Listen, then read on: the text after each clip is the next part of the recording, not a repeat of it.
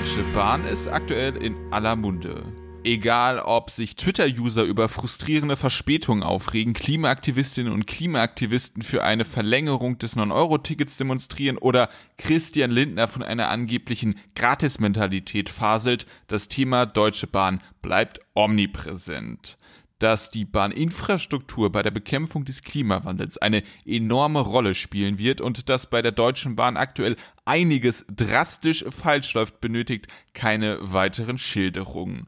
Wegen dieser neuerlichen Aufmerksamkeit für das Thema Bahn finde ich es zwar kaum verwunderlich, aber umso amüsanter, dass die Hobby-Expertinnen und Hobby-Experten dieser Republik aktuell ihr Sachgebiet zu wechseln scheinen waren wir während der Covid-19-Pandemie noch alle Virologinnen und Virologen und haben wir passend zum Beginn des russischen Angriffskriegs auf die Ukraine auf das Feld Militärstrategie umgeschult, so scheint es mir nun, dass stetig mehr Zuginfrastrukturexpertinnen und Experten unter uns verweilen da ich es allgemein als sinnvoll empfinde, mich zuerst inhaltlich mit den Grundlagen eines Themengebiets zu beschäftigen, bevor ich meine Meinung in die Welt hinaus posaune, möchte ich heute mit euch über das Thema Deutsche Bahn und das Konzept eines natürlichen Monopols sprechen. Und damit herzlich willkommen zu einer neuen Ausgabe vom jungen politischen Podcast. Simon lebt sich weiterhin in Hongkong ein und es ist uns leider immer noch nicht möglich, zusammen aufzunehmen.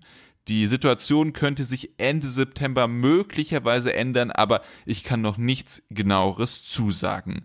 Fangen wir also am besten direkt mit unserem heutigen Thema an. Bevor wir allerdings im Einzelnen über die Deutsche Bahn sprechen können, will ich euch das Konzept eines natürlichen Monopols vorstellen. Natürliche Monopole sind ein prominentes Beispiel für Marktversagen.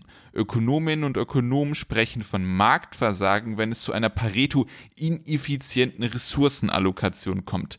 Das bedeutet, dass es Potenzial gibt, durch einen Staatseingriff ein sozial optimaleres Ergebnis zu erreichen. Der Marktversagensgegenstand eines natürlichen Monopols taucht beispielsweise bei Kabel, Strom, Gas, Wasser oder Mobilfunknetzen auf. Auch die Post und für uns am relevantesten die Bereitstellung von Schienennetzen fallen unter die Definition eines natürlichen Monopols.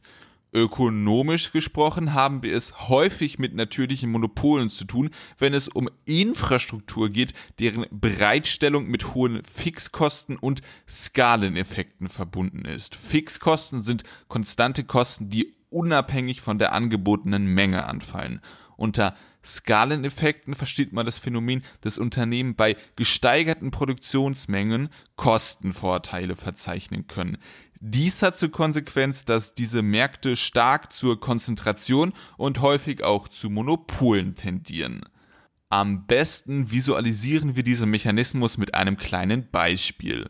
Es gibt ein Unternehmen A, dem in einer Stadt, sagen wir München, das dortige Wassernetz gehört. Das Verlegen dieser Wasserleitung war mit enormen Kosten verbunden.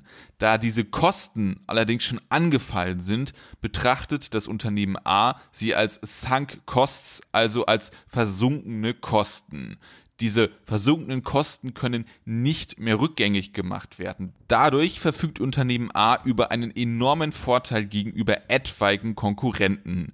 Diese perspektivischen neuen Marktteilnehmer müssen nämlich die enormen Markteintrittsbarrieren und anfänglichen Kostennachteile gegenüber dem Platzhirsch bei ihrer Eintrittsentscheidung berücksichtigen. Das etablierte Unternehmen A hingegen nicht, da die Kosten ja schon irreversibel angefallen sind. Dadurch ist für den prospektiven Wettbewerber ein Markteintritt nicht lukrativ. So entsteht keine Konkurrenz und der natürliche Monopolist kann verknappte Mengen absetzen und damit überhöhte Preise verlangen. Außerdem wäre es gesellschaftlich auch enorm ineffizient, mehrere rivalisierende Wassernetze zeitgleich zu betreiben. Folglich gibt es Potenzial, dass der Staat regulierend in diesen Markt eingreift und so ein sozial wünschenswerteres Ergebnis ermöglicht wird. Im Gegensatz zur Netzinfrastruktur existieren diese wettbewerbsrelevanten Besonderheiten beim Angebot von Eisenbahndienstleistungen nicht. Eisenbahndienstleistung ist der Fachbegriff für den Schienentransport von Personen oder Gütern. So kommt es beispielsweise bei Eisenbahndienstleistungen kaum zu versunkenen Kosten, da Züge beispielsweise am Weltmarkt wieder veräußert werden können. Hier gibt es also definitiv Potenzial für Wettbewerb und diesbezüglich Effizienzgewinne im Vergleich zu der Bereitstellung durch den Staat. Wir fassen kurz zusammen. Da es sich beim Schienennetz um ein natürliches Monopol handelt, bietet sich eine staatliche Bereitstellung an. Dahingegen kann der Personen- und Gütertransport für den Wettbewerb geöffnet werden. Oder gibt es vielleicht doch Argumente dafür, sowohl den Netzbetrieb als auch die Eisenbahndienstleistung gemeinsam in staatliche Hand zu behalten? Genau dieser Frage hat sich die Monopolkommission in ihrem Gutachten zur Privatisierung der Deutschen Bahn aus dem Jahr 2006 gewidmet. Im Vergleich zu einer strikten Trennung von Netz- und Schienenverkehr verspricht die Alternative die vertikale Integration, also das Bündeln von Netz- und Eisenbahndienstleistungen in einer staatlichen Hand, gewisse Verbundsvorteile. So kann die Administration gebündelt werden und allgemein können beispielsweise Nutzungspläne und Investitionen besser koordiniert werden. Außerdem kann das alternative Szenario, also eine Trennung von Netzbetreibern und Transportunternehmen, zu Externalitäten führen. Wenn beispielsweise der Netzbetreiber eine Verspätung verursacht, erleidet trotzdem das Eisenbahnunternehmen den Reputationsschaden. Oder andersherum, wenn ein Eisenbahndienstleistungsanbieter durch einen Schaden am Zug einen Stau auslöst, leiden die konkurrierenden Unternehmen. Des Weiteren steht die Trennung von Netz- und Schienenbetrieb klassischerweise im Verdacht zu Unterinvestitionen in die Infrastruktur zu führen. Gründe dafür sind fehlende Koordinierung und divergierende Anreizstrukturen. Die Monopolkommission schätze diese Argumente für eine Integration und gegen eine Trennung als nicht ausschlaggebend ein, da der Staat zum Beispiel auch im Falle einer Auftrennung durch das Grundgesetz weiterhin verpflichtet bleibt, in die Eisenbahninfrastruktur zu investieren und so etwaige Unterinvestitionen auszugleichen.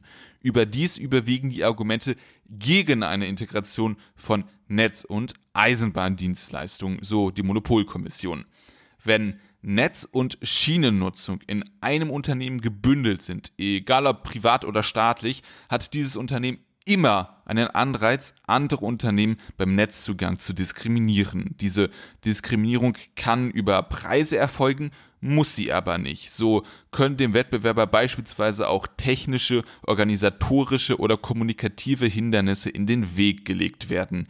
Der diskriminierungsfreie Zugang kann natürlich überwacht werden, aber egal wie gut der diskriminierungsfreie Zugang kontrolliert wird, eine nicht preisliche Diskriminierung kann nie vollständig ausgeschlossen werden. Außerdem ist die Kontrolle des diskriminierungsfreien Zugangs enorm ressourcenaufwendig. Machen wir dieses Argument mal etwas greifbarer. Solange der Deutschen Bahn das Schienennetz gehört, ist eine Gleichbehandlung der Deutschen Bahn und von zum Beispiel Flixtrain bei den Nutzungsrechten der Schiene quasi ausgeschlossen. Die Deutsche Bahn hat immer einen Anreiz, Flixtrain zu benachteiligen. Diese Benachteiligung muss noch nicht einmal in der Form von überhöhten Trassennutzungsgebühren stattfinden. Vielmehr können die Züge der Deutschen Bahn beispielsweise bei einem etwaigen Stau einfach höher priorisiert werden. Für den Sachverhalt, dass natürliche Monopolisten ihre Position ausnutzen, um Wettbewerber in dem jeweiligen Markt oder einem angrenzenden Marktsegment zu benachteiligen, gibt es ein interessantes Beispiel aus der Tagespresse.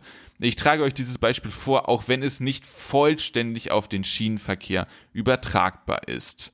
Die Deutsche Post hat aufgrund ihrer Vergangenheit mit einem Marktanteil von ca. 97 Prozent eine de facto Monopolstellung auf dem Privatkundenbriefmarkt inne.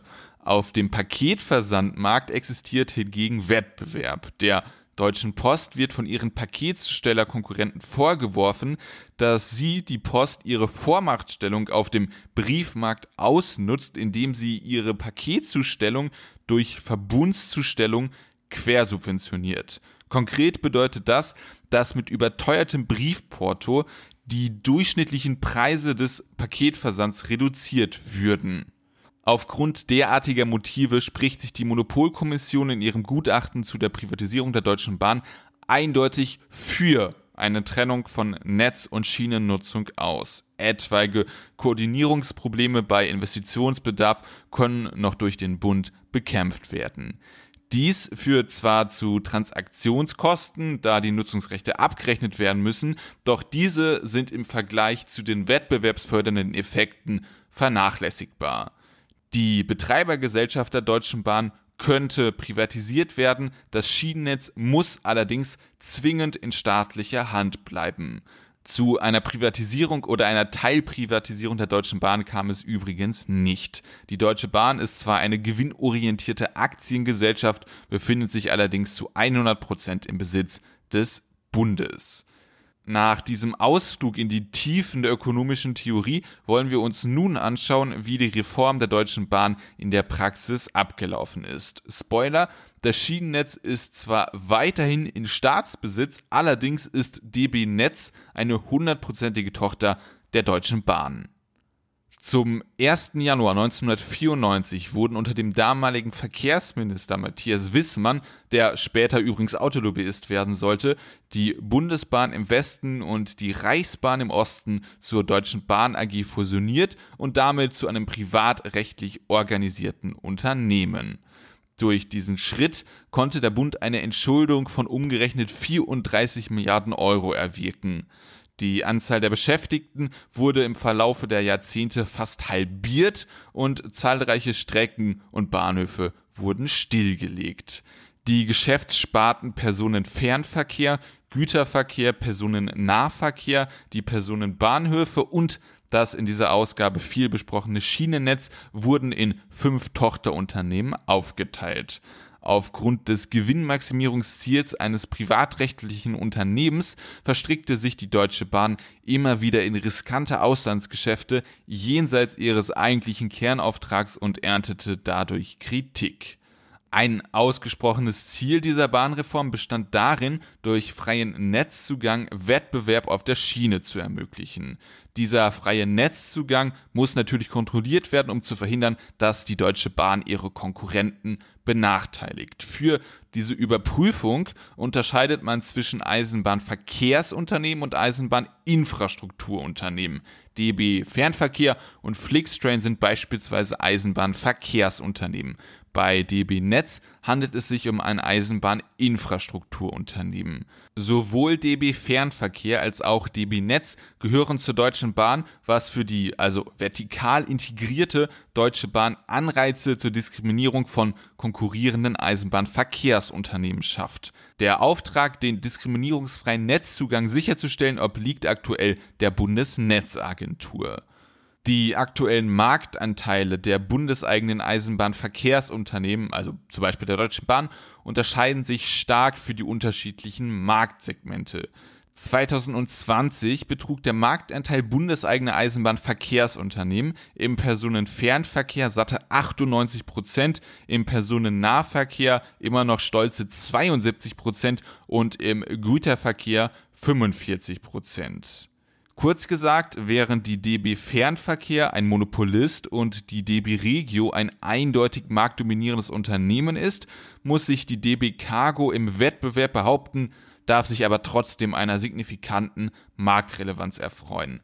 Inwieweit die Deutsche Bahn den Besitz der DB Netz trotz der Regulierung durch die Bundesnetzagentur ausnutzen kann, ist schwierig zu beurteilen. Die nutzungsberechtigten Eisenbahnverkehrsunternehmen werden jedes Jahr für verschiedene Teilbereiche auf einer Skala von 1 kein Handlungsbedarf bis 5 hoher Handlungsbedarf befragt, wie sie den diskriminierungsfreien Netzzugang beurteilen. Bei den folgenden Zahlen darf nicht vergessen werden, dass die Konkurrenten der Deutschen Bahn natürlich strategisch unwahr antworten könnten. Die Einschätzung zum Umgang mit planmäßigen Baumaßnahmen und bezüglich des allgemeinen Zugangs zum Netz bewegen sich beide durchschnittlich im Bereich von circa plus minus 2,8. Die Diskriminierungsfreiheit beim Entgeltsystem wird mit 2,4, das Preis-Leistungs-Verhältnis der Entgelte für die Trassen wird mit 2,9 bewertet.